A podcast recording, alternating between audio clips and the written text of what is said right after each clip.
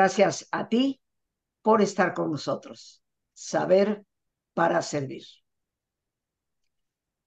Y queridos amigos, hoy un programa muy especial. Soy persona privilegiada porque tuve en mi vida a alguien que me enseñó el verdadero sentido de lo que es el conocimiento y la profundidad para servir a los demás y procurar mejorar la vida de todos. Hoy vamos a hablar de un tema que ese gran maestro acuñó y que logró llevar a los ámbitos académicos hasta incorporarlo a la práctica que me parece la práctica esencial de cualquier persona verdaderamente que se hace y es iglesia. Hoy nos acompaña en el programa el padre José Luis Jiménez Alcalá, fuera de esos últimos miércoles de mes en que amablemente siempre está con nosotros. Hoy nos está dedicando de manera especial este tiempo para hablar del tema que compete, pastoral de la espiritualidad. Y me he tomado la libertad de iniciar el programa citando a una persona que me acompañó durante más de 30 años de mi vida en ese camino de profundidad, el padre Rafael Checa, quien precisamente acuñó el término pastoral de espiritualidad, que afortunadamente y gracias a su esfuerzo se ha ido extendiendo cada vez más. Pero es el padre José Luis Jiménez Alcalá, sacerdote carmelita descalzo, quien conoció también muy de cerca al padre Rafael Checa y que nos acompaña desde Haifa, en Israel, allá en Monte Carmelo, donde él se encuentra, que es ya de noche, obviamente, eh, y yo le agradezco de manera muy especial su presencia hoy. Él nos va a orientar qué significa esto de pastoral, de espiritualidad. José Luis, te agradezco infinitamente tu presencia en este día miércoles que no es fin de mes, pero que nos acompañas para hablar de un concepto, de una práctica y creo que también de una excepcional persona que tuvimos el gusto y privilegio de conocer. Bienvenido, José Luis.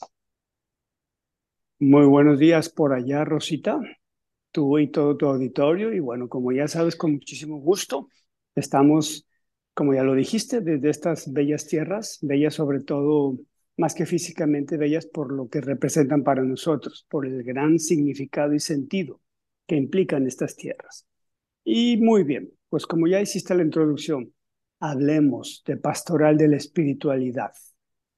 Y bueno, pastoral, yo creo que todo el mundo sabemos que la pastoral pues es todo trabajo que la iglesia realiza, la iglesia a través de sus representantes, de sus integrantes, ¿sí? Siempre en pro o en beneficio de los mismos integrantes, los nuevos y, vamos, los que ya no son tan nuevos en este mundo de, la pastoral o de la vida interior.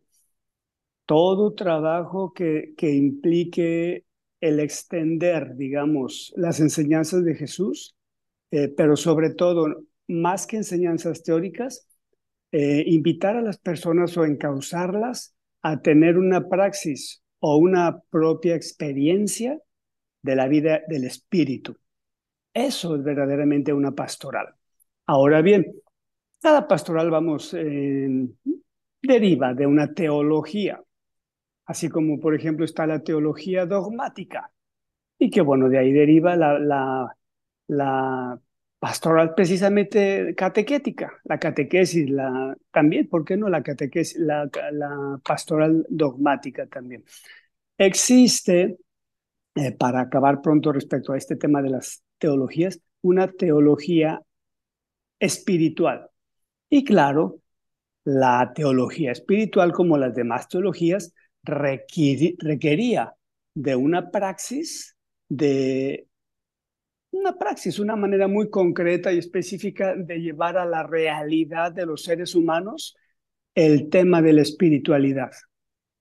Porque bueno, claro que a lo largo de los siglos la, la, teología espiritual pues ha reflexionado muchísimo La teología espiritual se ocupa precisamente eh, de profundizar, de indagar qué es el ser humano, quién es un ser humano, qué constituye a una persona, a un ser humano. Entonces, ciertamente que muchísimas ocasiones, muchísimo tiempo, eh, tiempo atrás sobre todo, resultaba que, bueno, todo se quedaba en la teoría y casi, casi parecía que independientemente del tipo de teología, parecía que todo era como dogmático y simplemente habría que aprenderse los nuevos conceptos que nos iban diciendo las teologías. Ciertamente, como ya lo dijiste, eh, el tema de la pastoral de la espiritualidad, eh, bueno, pues es un tema que inquietó muchísimo a nuestro padre Rafael Checa.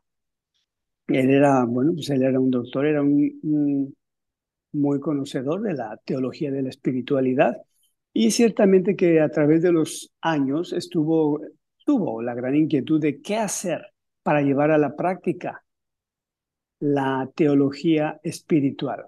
Y de ahí deriva precisamente su inquietud, se tradujo a una pastoral, cuyo nombre acuñó él, Pastoral de la Espiritualidad.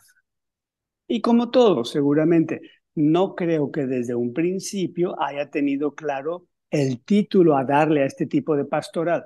Seguramente fue la experiencia, la propia vida y la experiencia con los grupos, con el trabajo con la gente, lo que le hizo caer en la cuenta de cuál era o tendría que ser el, título a darle a este tipo de pastoral derivado de la teología espiritual, pastoral de la espiritualidad.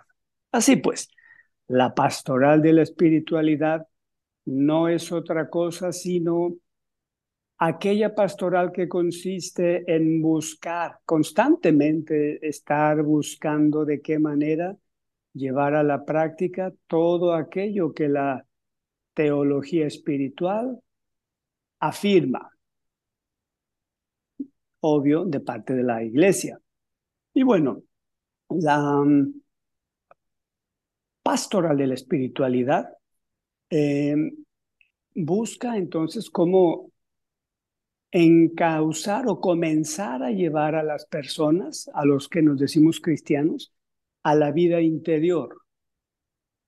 Tiene como punto de partida, eh, bueno, pues el que la persona comience a darse cuenta que hay un ser trascendente, que hay un espíritu creador, y que ese espíritu creador es parte también del constitutivo de la propia persona, que es, es despertar también en, en esas personas la inquietud, pues de comenzar a descubrir una realidad que parecía ser hasta ese momento desconocida y que para muchos es desconocida hasta cierto momento o experiencia de la vida.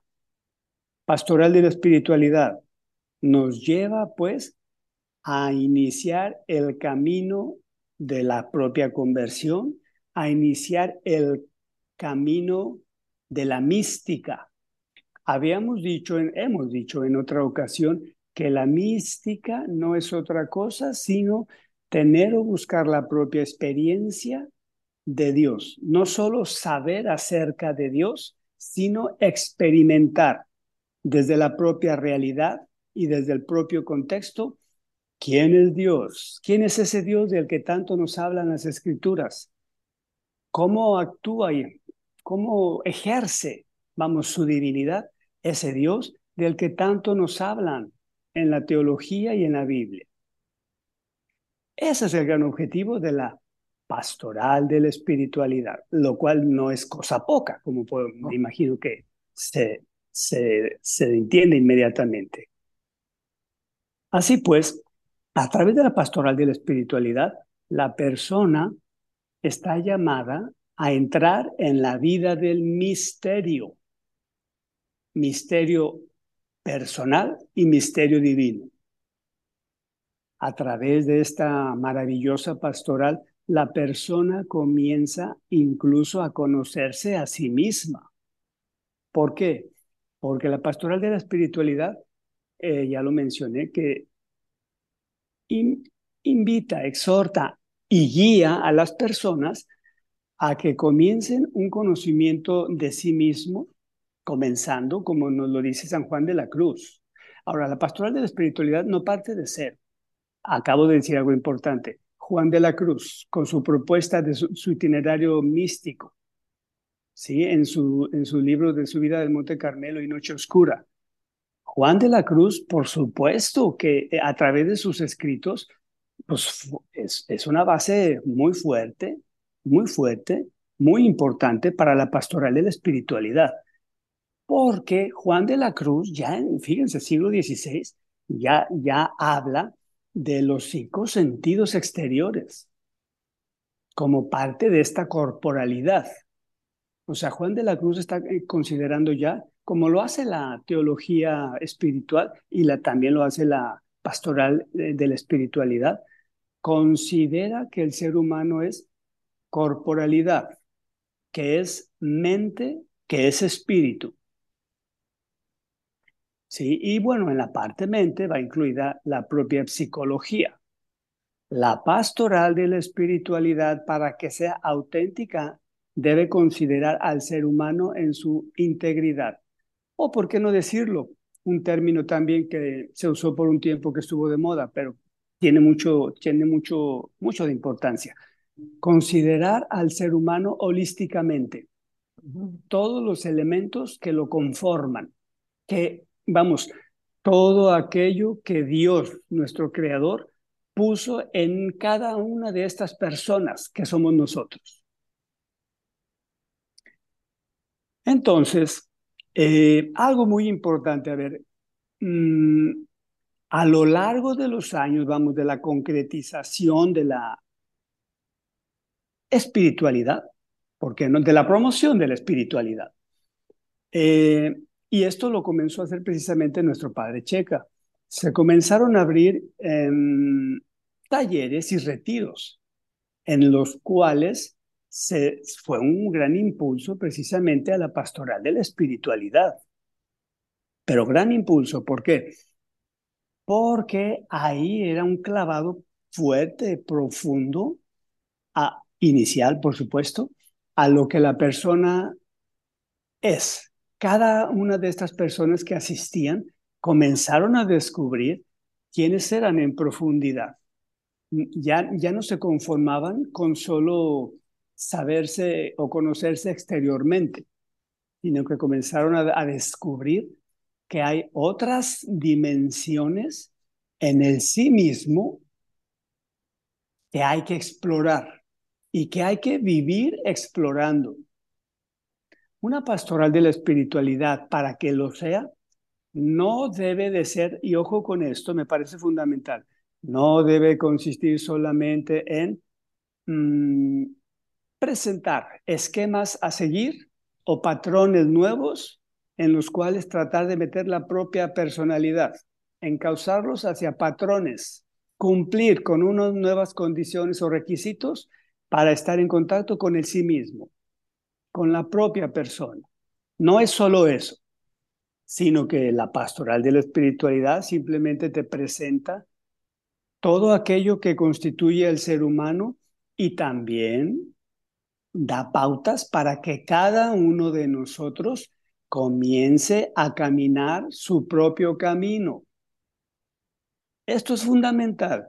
No podemos hablar de pastoral de la espiritualidad si nos limitamos a querer o aspirar que los demás vivan o entiendan como yo entiendo mi propio espíritu, mi propio ser, con todo lo que implica.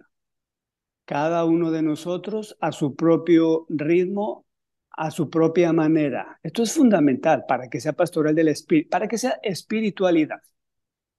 Eso lo tenemos claro. De hecho, los grandes místicos, Juan de la Cruz y Teresa de Jesús, cuánto no insisten precisamente en que hay un camino a seguir, pero que cada uno inicie como, como vea que lo debe iniciar y a su propia manera, siempre guiado por el Espíritu Creador, siempre guiado por este Espíritu.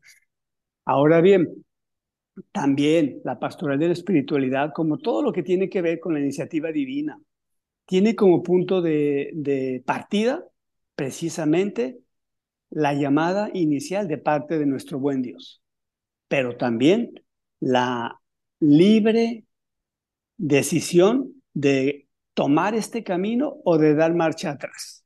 Eh, José Luis, podríamos decir que tradicionalmente, por lo menos durante varios siglos, eh, la teología dogmática que ha prevalecido y que obviamente es importante, ¿no?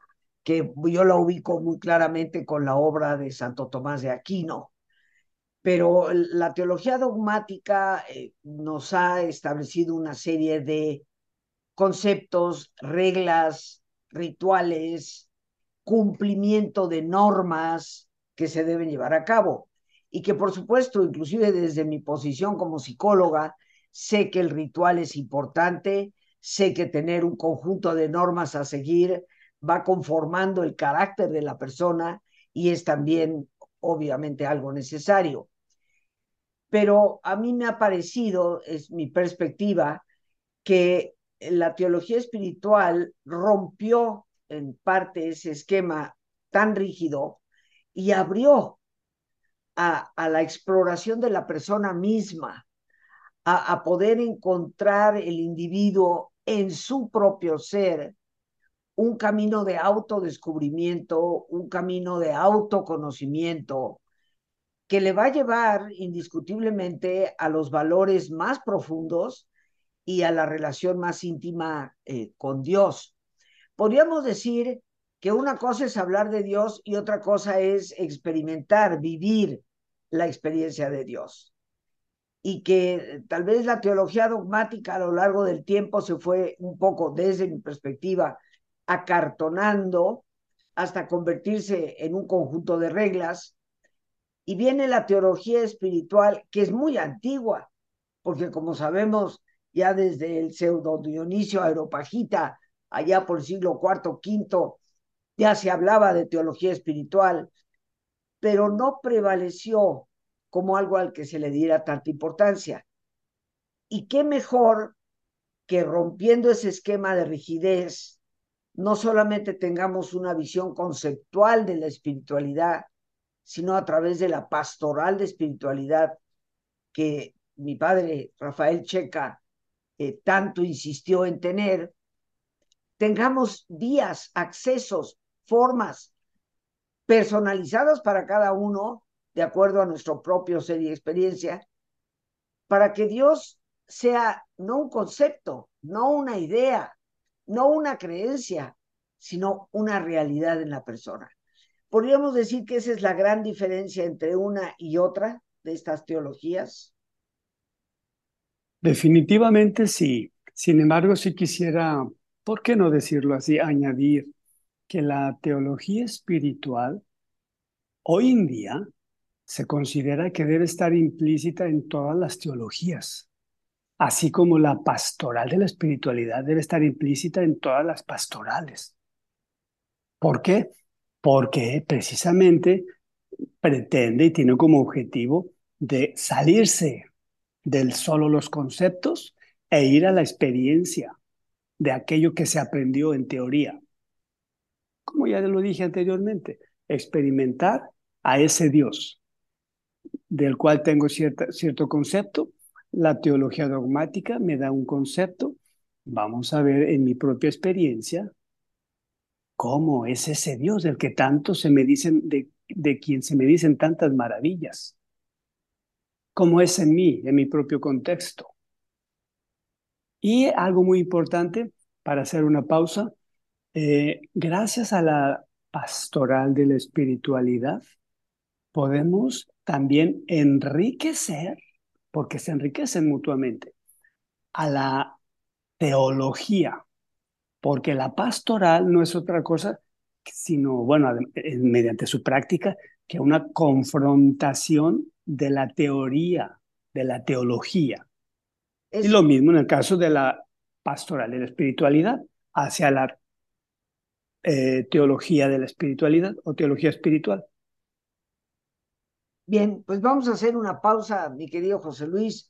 Como siempre, te agradecemos que en el ejercicio que es nuestro punto central en el programa, pues seas tú el que nos lleve a una corta reflexión después de haber ya dispuesto nuestro cuerpo relajadamente, como diría Rafael Checa, la preparación próxima, prepararnos para esa profundización.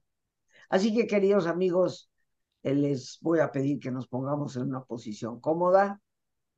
Y si te es posible hacer el alto completo, el alto total, qué mejor que es cerrar tus ojos. Y en una posición cómoda, con tus ojos cerrados, toma conciencia de tu respiración, del entrar y el salir del aire en tu cuerpo. Imagina cómo al inhalar, así como llevas oxígeno a todas tus células, inhalas también serenidad para tu mente. Al exhalar, así como tu cuerpo se libera de toxinas, imagina cómo en ese aire que sale también te liberas de todas las presiones y todas las tensiones. Respira profundamente.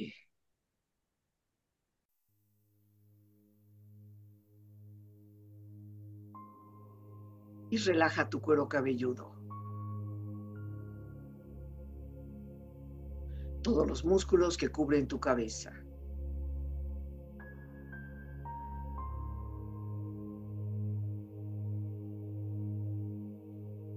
Relaja tu frente. Siente la piel, la vibración de la piel que cubre tu frente.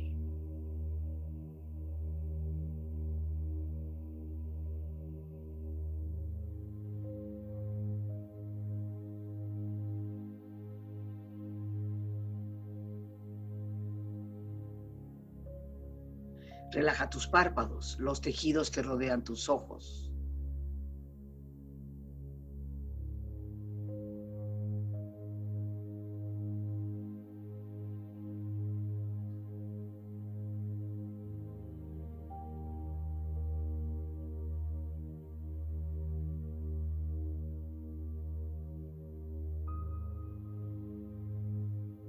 Relaja tus mejillas, toda la piel, todos los músculos que cubren tu cara.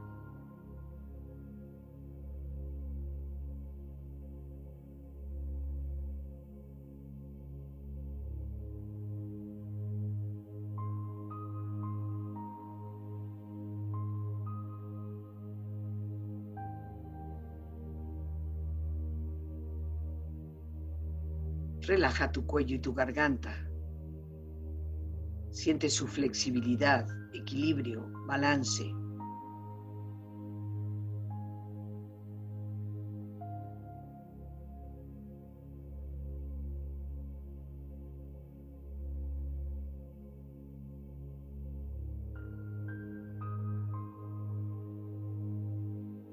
Relaja tus hombros, brazos y manos, así como tu espalda. Siente una agradable sensación que relaja todos los músculos en estas partes de tu cuerpo.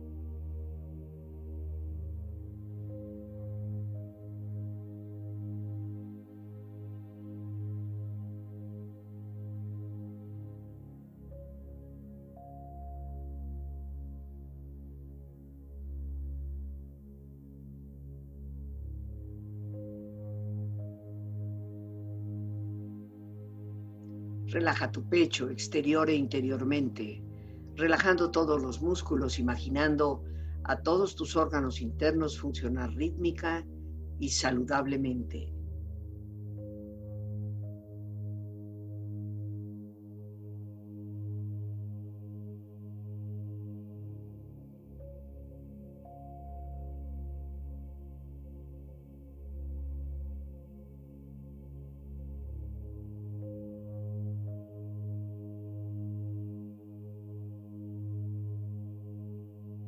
Relaja tu abdomen, exterior e interiormente, relajando todos los músculos, imaginando a todos tus órganos internos funcionar rítmica y saludablemente.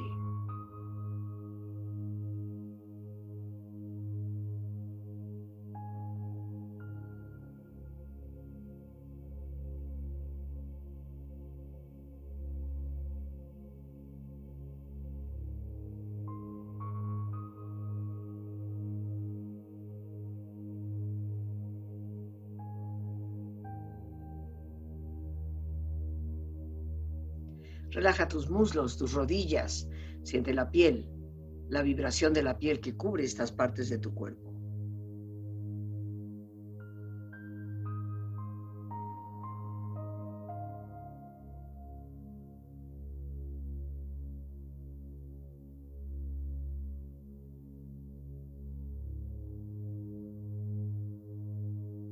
Relaja tus pantorrillas y tus pies.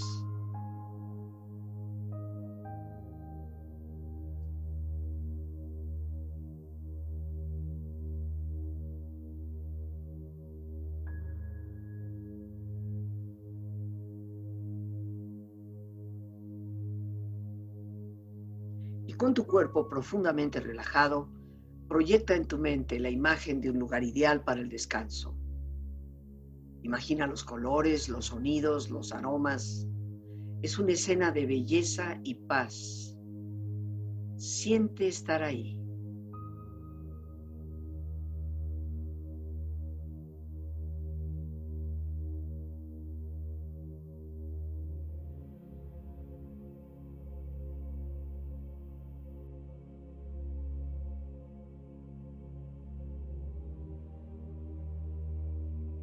Con tu cuerpo relajado y tu mente serena, reflexiona.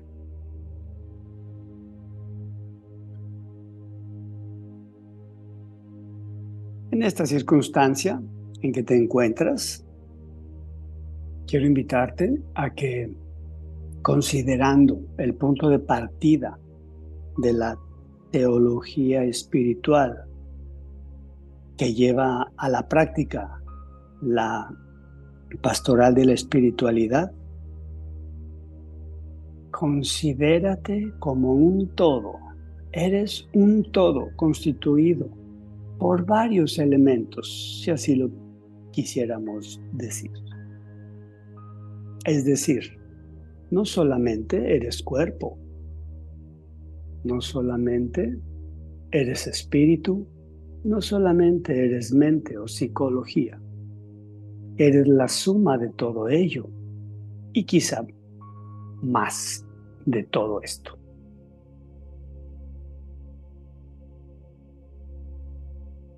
Considera, por lo tanto, tu ser de afuera hacia adentro, considerando las enseñanzas de San Juan de la Cruz. ¿Has hecho un repaso de tu corporalidad? Haz ahora también un repaso de cada uno de tus cinco sentidos en el orden que gustes.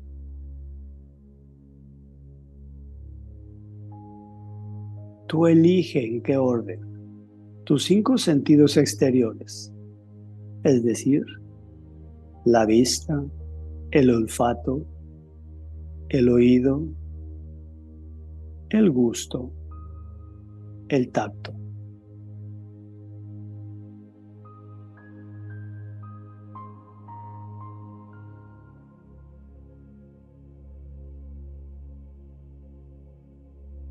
¿Y por qué no?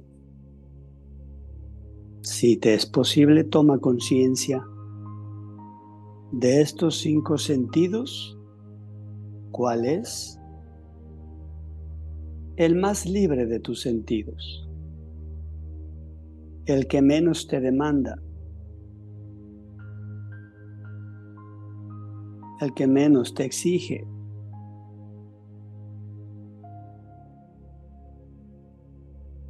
A la inversa, de estos cinco sentidos exteriores, ¿cuál es el sentido al que más vida y tiempo dedicas, el más demandante en ti.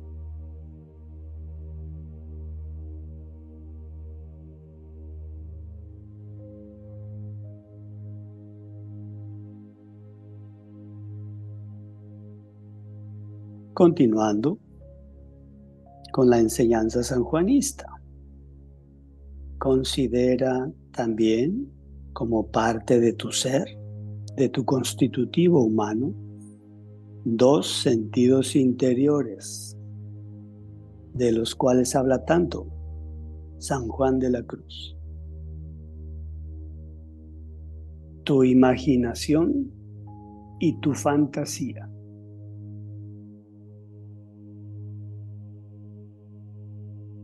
Gracias a tu imaginación, vuelves a traer a tu mente situaciones vividas o la información o los datos que entraron a tu entendimiento a través de alguno de los sentidos, independientemente de cuál sea. Gracias a tu imaginación recuperas la información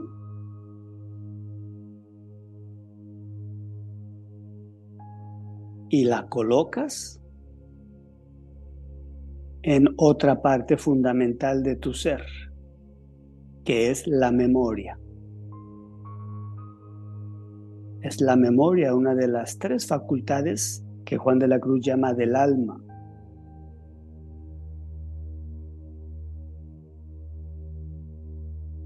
Y te invito a simplemente a que recuerdes con tu fantasía o esa parte, ese sentido interior, cuánta creatividad puedes tener gracias a ese sentido interior de la fantasía.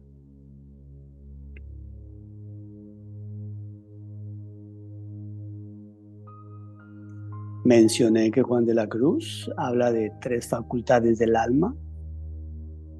Me referí solo a la memoria, sin embargo, nombraré los otros dos. El entendimiento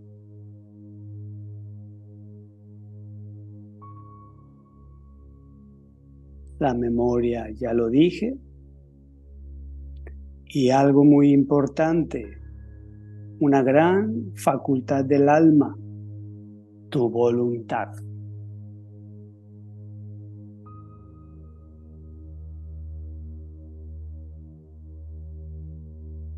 En grandes rasgos, en grandes rasgos,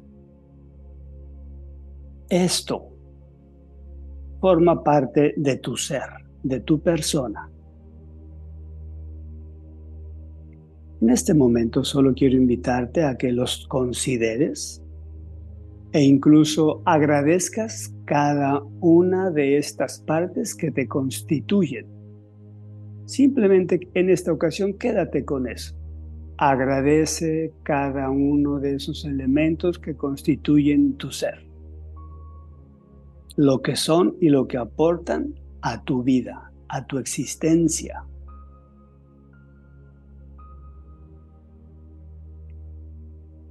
Agradece lo que eres.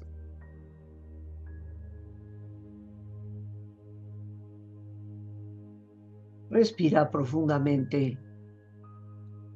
Relájate bien. Y con esta experiencia empieza lentamente a estirarte, brazos, manos, piernas y pies, moviendo tu cuello, bostezando si lo deseas, haciendo que tu cuerpo retome su nivel de actividad habitual hasta muy lentamente abrir tus ojos. Ojos abiertos, bien despierto, muy a gusto, bien descansado y en perfecto estado de salud, sintiéndote mucho mejor que antes. Y antes de continuar, queridos amigos, ya para concluir nuestro programa, quiero extender una muy especial invitación.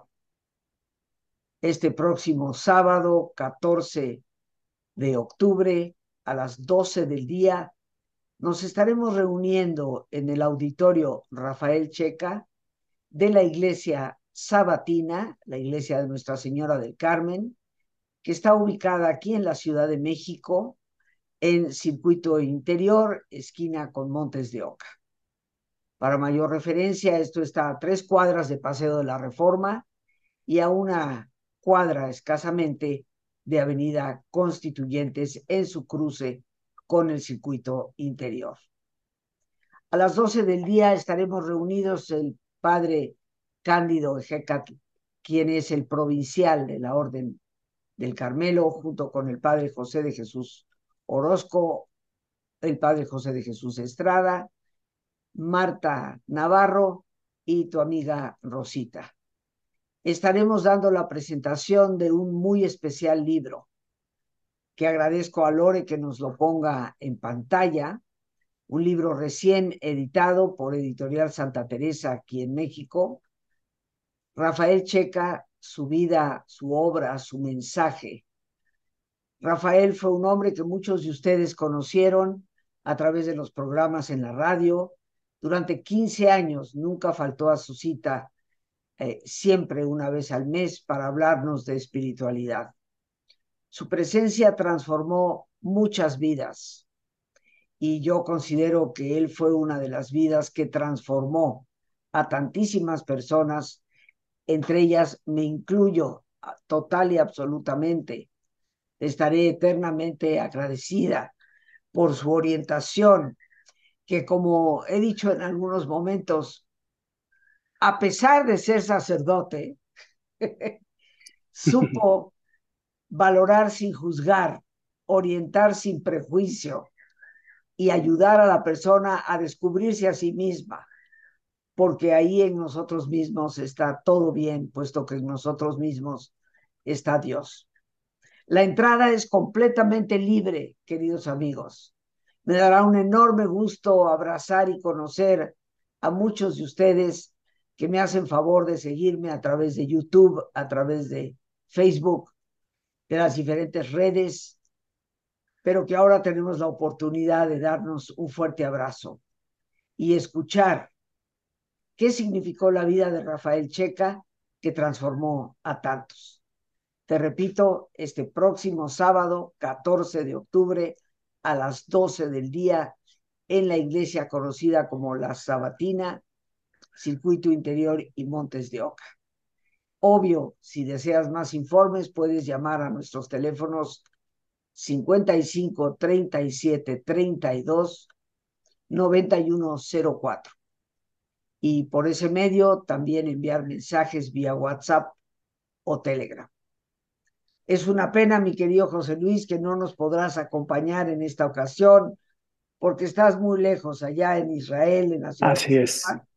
en Monte Carmelo, pero eh, creo que tú sabes, no me cabe la menor duda, la importancia que tiene la presentación de este libro para poder conocer la vida de Rafael Checa eh, y poder promover el reconocimiento que se le debe por tanto que hizo para tantas personas y para la iglesia.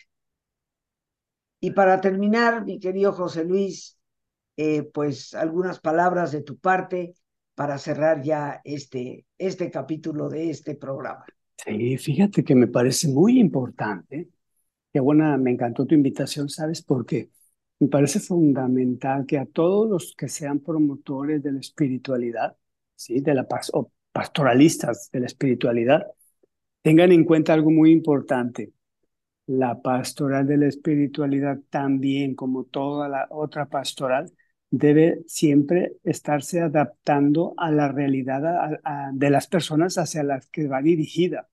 Por lo tanto, y digo esto porque en alguna ocasión me pareció ver como que, haz de cuenta, se armaron ciertos esquemas retiros, qué sé yo, de, para compartir a las personas. Entonces, mi gran temor es que eso que ya construido, que se convierta, por así decirlo, en una franquicia que se va pasando de, lugar en lugar. Para que siga siendo pastoral de la espiritualidad, debe estar actualizado todo contenido para la realidad de las personas hacia las que va dirigido. Una cosa es tomar puntos de partida, ¿sí? De algo que ya se tiene, y otra cosa es simplemente tomar e ir y repetir como se hizo en otro lugar.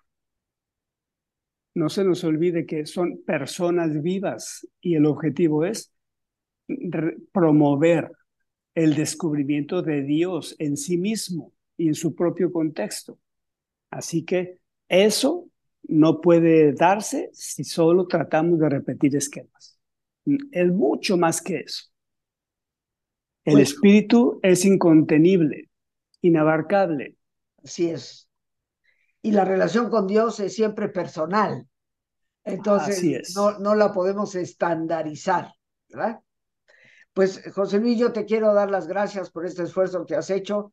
Son ya bastantes horas adelante, son prácticamente las 10 de la noche allá en, en casi las 11 de la noche en, en Haifa. Te agradezco el esfuerzo que has hecho por acompañarnos y ya te estaremos contando de este feliz encuentro sábado 14 a las 12 del día, en donde espero que muchos de nuestros amigos que nos ven y escuchan nos estén acompañando. Les recuerdo que la entrada es libre y para mayores informes 55 37 32 91 04. Por hoy las gracias a Dios por este espacio que nos permite compartir. Las gracias a nuestro invitado, el padre José Luis Jiménez Alcalá, desde la ciudad de Haifa, en Israel. A nuestra productora Lorena Sánchez y a ti, el más importante de todos, una vez más, gracias. Muchas gracias por tu paciencia al escucharme y por ayudarme siempre a crecer contigo. Que Dios te bendiga.